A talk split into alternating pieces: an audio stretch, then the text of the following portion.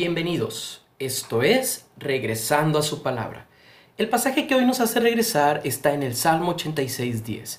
Porque tú eres grande y hacedor de maravillas, solo tú eres Dios. Solo Dios es grande. Esa fue la solemne e inesperada declaración de Jean-Baptiste Massillon cuando empezó su sermón en el funeral del rey Luis XIV, el rey a quien le gustaba que le llamaran Luis el Grande, gobernó Francia en 1643 a 1715.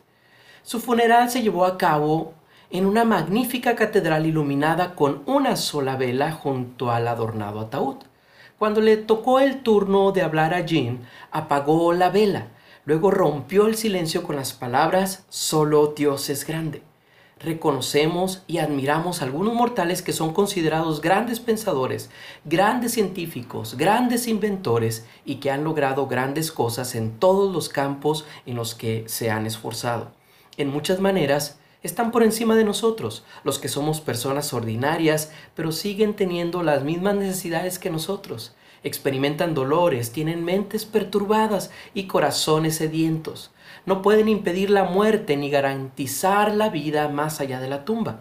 Solo Dios es verdaderamente grande, suficientemente grande como para suplir todas nuestras necesidades, suficientemente grande para perdonar todos nuestros pecados y suficientemente grande para acompañarnos por el oscuro valle de la muerte hasta la eternidad para estar con Él por siempre. Querido hermano y amigo, lo mejor que podemos hacer es declarar juntamente con el salmista, porque tú eres grande, solo tú eres Dios. Recuerda, en un mundo de grandeza desmesurada, Dios es lo más grande. Les habló Eliseo Mayorga, pastor de Casa de Oración en La Paz.